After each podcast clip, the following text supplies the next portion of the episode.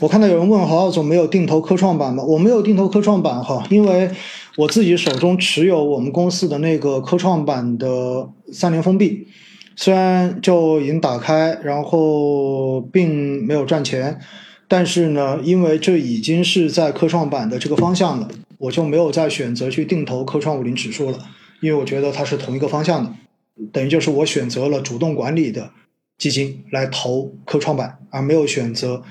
科创五零指数来进行定投，好吧？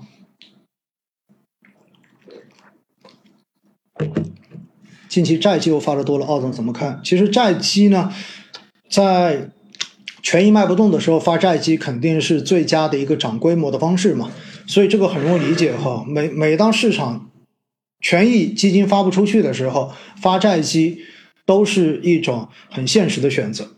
但是呢，对于债市来讲呢，我还是那句话哈，因为债市要走强是建立在经济不好的预期之下，而今年的上半年，尤其是二季度以来，这种经济数据的不达预期，推动着债市实际上是有一波明显的上行的。但是随着降息落地之后呢，债市也出现了比较明显的调整，因此对于下半年我整体的看法就是债市会在这种稳增长的政策出来之后，然后受到更大的负面干扰。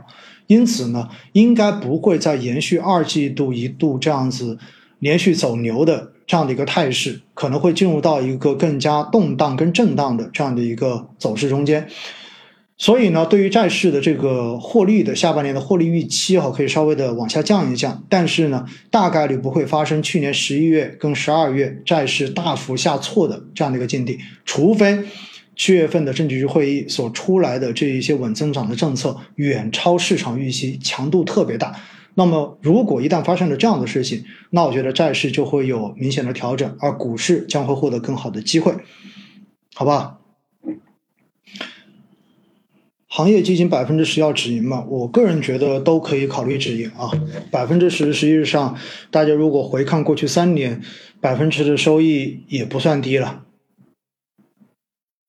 军工亏百分之大三，医疗亏百分之十八，消费亏百分之十八。我觉得这三个实际上，如果你是做定投的话，我都建议你可以考虑补仓哈。因为军工整体的基本面并没有什么问题，而且整个装备制造业在上半年也是盈利表现最好的。就是从半年报的这个预报来看的话，整个装备行业的基本上都是预喜的，是所有行业中间表现最好的。但是呢，军工就是这样子的抽风，暴涨暴跌。你能够亏百分之二十三，证明买的这个点位也一点都不低，对吧？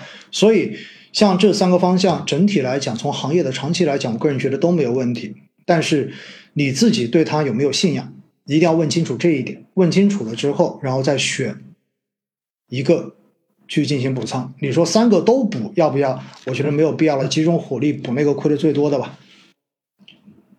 基金太大有哪些不好的缺点？基金太大，最大的问题就是会限制基金经理选股的这个范围，因为公募基金有双十的限制。如果你的基金规模太大，那么这个时候呢，你会发现整体市值过小的这些股票，基本上是没有可能被选到基金经理的这个组合中间去的。因此呢，整个基金的持仓就会偏向于中大盘。而如果它又是投向于成长行业的，比如说像什么新能源呐。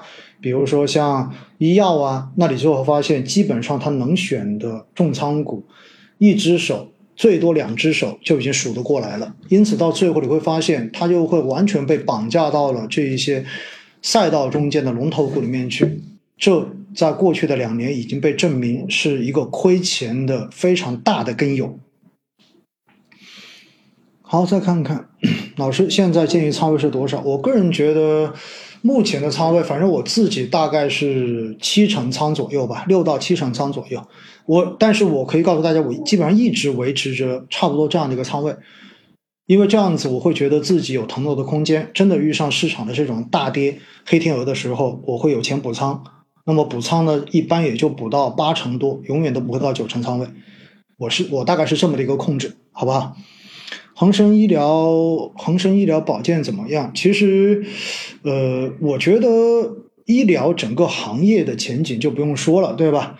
而恒生医疗保健中间呢，实际上有很多 A 十八的，也就是这种做创新药的这样的公司，那么近期受市场的负面影响会比较大一点点，同时呢又受人民币贬值这个影响比较大，所以使得它走的比较弱。